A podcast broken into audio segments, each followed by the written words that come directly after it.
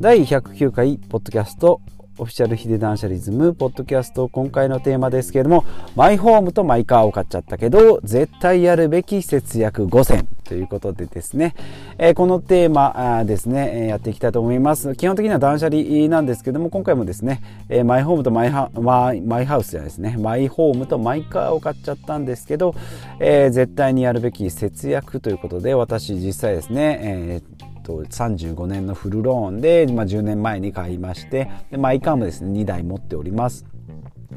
で、その中でですね、まあ、やるべき5選ということで、まあ、支出の見直しですね。まあ、いきなり結論ですけども、やるべき5選。支出の見直しということで、私の場合ですね、毎月96,556円の削減が実績として、えー、残っております。で、私が実際にですね、毎月96,556円を削減できた項目 5, 5 5つのテーマっていうのが、まあ、1つが住宅で2つ目が、え、車3番目が保険、えー、生命保険と医療保険ですねそれから4番目が固定費5番目が浪費ですね。えー、まあ9万6千円ってそんなに使ってたのかって思うんですが、まあ、コツコツ計算するとですね意外とサクッとこれぐらいの金額になっちゃうんだなと思ってですね、えー、今回ご紹介しております。まああくまで毎月はあの支出つけておりません。これ、まあ、つけた時とかですね、まあ、やめたことを積み重ねってったらこれぐらいになりますよ毎月毎月ですね。家計簿つけるとちょっとあれなんですけども。3ヶ月4ヶ月に1回ぐらいですね。支出と収入を、まあ、あまあ収入は変わらんか。変わらないんですけど支出の方ですね。まあ、特に食費とあとまあ浪費と呼ばれるですね、まあ、余暇の部分とか、まあ、イレギュラーですね、まあ、旅行とか外食とかそういったものをまあパチッと1ヶ月区切って、えー、計算しております、まあ、1ヶ月だけでいいんでですね。全てま支出を洗い出すってまあちょっと嫌ですけどね、まあ、大きい順に改善していくっていうことで、まあ、細かいところはですね、まあ、食費なんか削っても知れてますし、まあ、栄養が偏ったり心がひもじくなったりするので、まあ、そこら辺はやめとくって大きいところですね。でできる範囲で無理しないっていうところですね。まあなんで節約したいかということはもちろんですね。日々の、えー、業務ストレスに追われてですね節約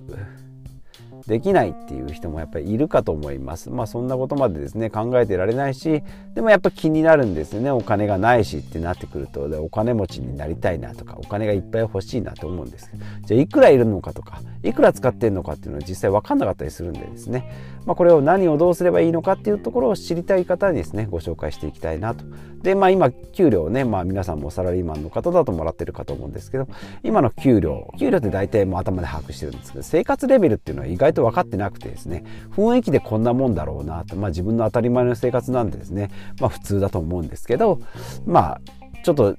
苦しいなとかまあ、ちょっと贅沢してるなっていうのは肌感覚でわかると思うんですよね。まあ、そういうライフスタイルをですね、まあ、お金をきっちり管理しながら、えー、するこ管理することによってよりこう現実的なですね楽してもうダイエットもそうなんですけどね楽してあのごめんなさいちょっと鼻鼻が詰まってきました。が、えー、楽して、えー、楽しく要は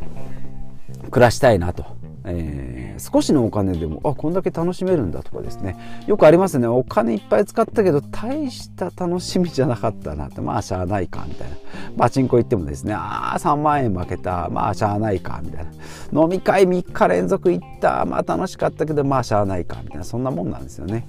えー、でもですねなんかスーパー行って肉買って焼いただけ塩コショウで焼いたのにあでもうめえなこれと発泡酒ですげえ贅沢っていう時もあるかと思います。その辺ですねうまくコントロールできたらなと思います。でまあどんな人におすすめしますかっていうことは、まあ、まず何からやればいいのってわからない方ですね。あとはまあケチな生活はしたくないんだよねとかっていうせっかく働いてるのにとかって。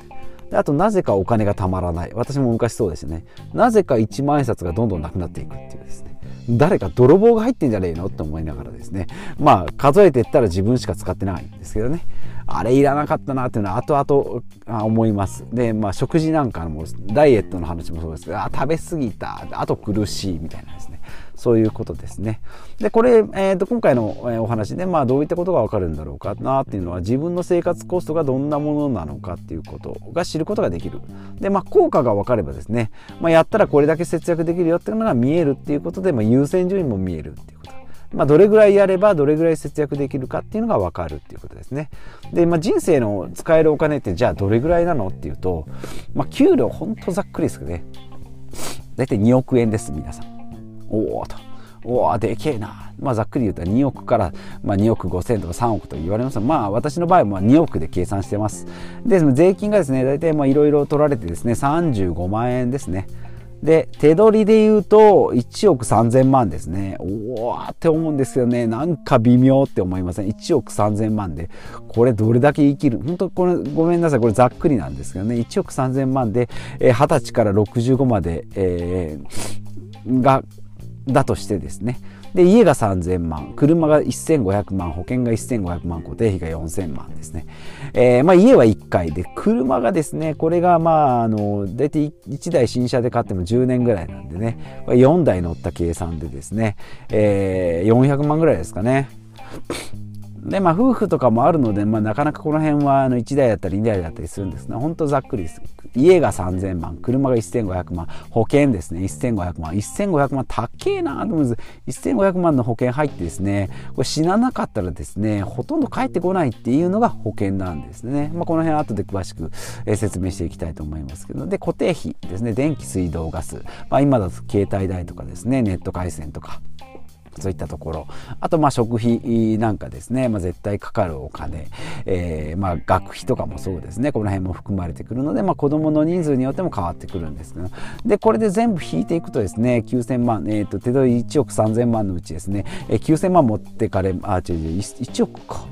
1億持ってからますので残りが3000万しか残んないんですよね。2億稼いだっていうのも3000万なんですね。まあ税引き後なんでですね。税引き後っていうかいろいろ抜いた手残りっていう部分です。3000万ですね。3000万のうちですね我々は、えー、パチンコ行ったりですねゲーム買ったりですね、えー、外食行ったり飲みに行ったりですね、えー、服を買ったりですね。まあ生活費ぐらいの服だったらまあ固定費に入ってるんですけどね。ちょっとアクセサリー買ったり帽子買ったりとかっていうと3000万。3000万っていうとうーん微妙って思うんですけどね。どれぐらいですか？えっ、ー、と3000万を40年で割ると年間、えーと、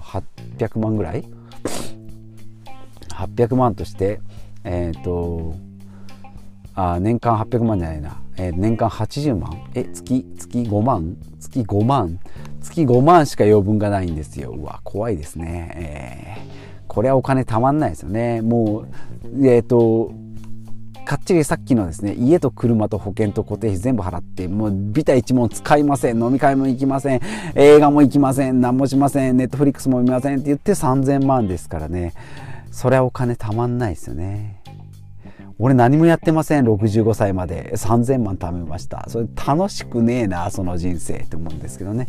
じゃあこれで、えーまあ、やるべきことじゃあどうしましょうか。この3000万をいかに増やすかっていうところですね、まあ、一番は住宅ですね。やっぱり1世帯3000万。で計算しましたけど3000万から5000万ですね。でマイホームと賃貸ってどっちがいいのっていうよく話になるんですけどもね。やっぱり日本の、えーと、マイホームって3000万で買ったところで、えー、住んだり、えーまあ、車もそうですが乗った時点で3割、えー飛びますんでその時点で、えー、2日目から2100万円になります。3000万。5000万の家だったら、えー、2日目から、えーと、3500万になりますんで、えー、それをですね金利合わせて、まあ、4000万とかですね6000万の借金を35年で払っていくっていうところですね、まあ、今金利が低いんでですね、えー、借りた方がいいと思うんですけども借り借りるのにはいいんですけどもね買うにはやっぱり新築は高いんですね。ですのでやっぱ中古を買うかやっぱりそもそもそのなぜそこに住んでいるのかということですね。職場が近いからとかじゃなくてもうあの賃貸でですねインフラのいいところだったり職場のいいところだったり環境がいいところだったりっていうのを住めるっていうのがやっぱり賃貸の魅力なので、まあ、一番安いところだったり綺麗なところだったり、えー、家族が4人の時は広いところ2人の時は狭いところってあの変えられるっていうのはやっぱり賃貸の魅力ですのでやっぱり借りるっていう方が賢いのかなと思いますので、まあ、マイホームっていうのが一つの実績のように思われますけれども、えーと、借りてですね賃貸で暮らす。で欧米はですね10年住んだ家が購入時より高くなるっていうのはもうザラです。アメリカだと、えー地区えー、家の、うん、マイホーム自宅のマイホームの自宅のですね物件一戸建ての物件の価値が670年ぐらいが寿命とされてるんですよね。で100年以上の家もあるんですけどね。でイギリスとかだとやっぱりあの、まあ、環境にもやっぱりよるんですけどあの780年ぐらいが、えーと、賞味期限というか限界なんで日本はですね30年から40年ですねもう家の価値がゼロになってしまいますのでそうなるとですね35年で払い終わった時点でですね家の価値は0円ということですね、えー、買った時は3000万でローン金利も含めて3500万とかなのに、えー、35年住んだら0円になるっていうですね。泥船みたいな家になってしまいます。まあもちろんですね、やっぱりマイホームはいいよとか庭がいいよとか、やっぱり愛着が湧いてとかっていう精神的な面はあるんですけども、やっぱりその物質的不動産的価値でいくとやっぱり日本っていうのはそういうことなので逆に言うと中古の方がですね10年住んで半額の家の方がコスパとしてはいいのかなというふうに思いますしやっぱり賃貸の方が、えー、やっぱり災害とかあってもですねあの危険なところから、えー、安全なところに引っ越せるっていうのもありますので、えー、ライフスタイルに合わせて変えられるっていうところは魅力だと思います。えー、っとで、まあ、住宅ローンですね、まあ、住宅ローンはですね日本人の制度上やっぱり借りやすかったりしますし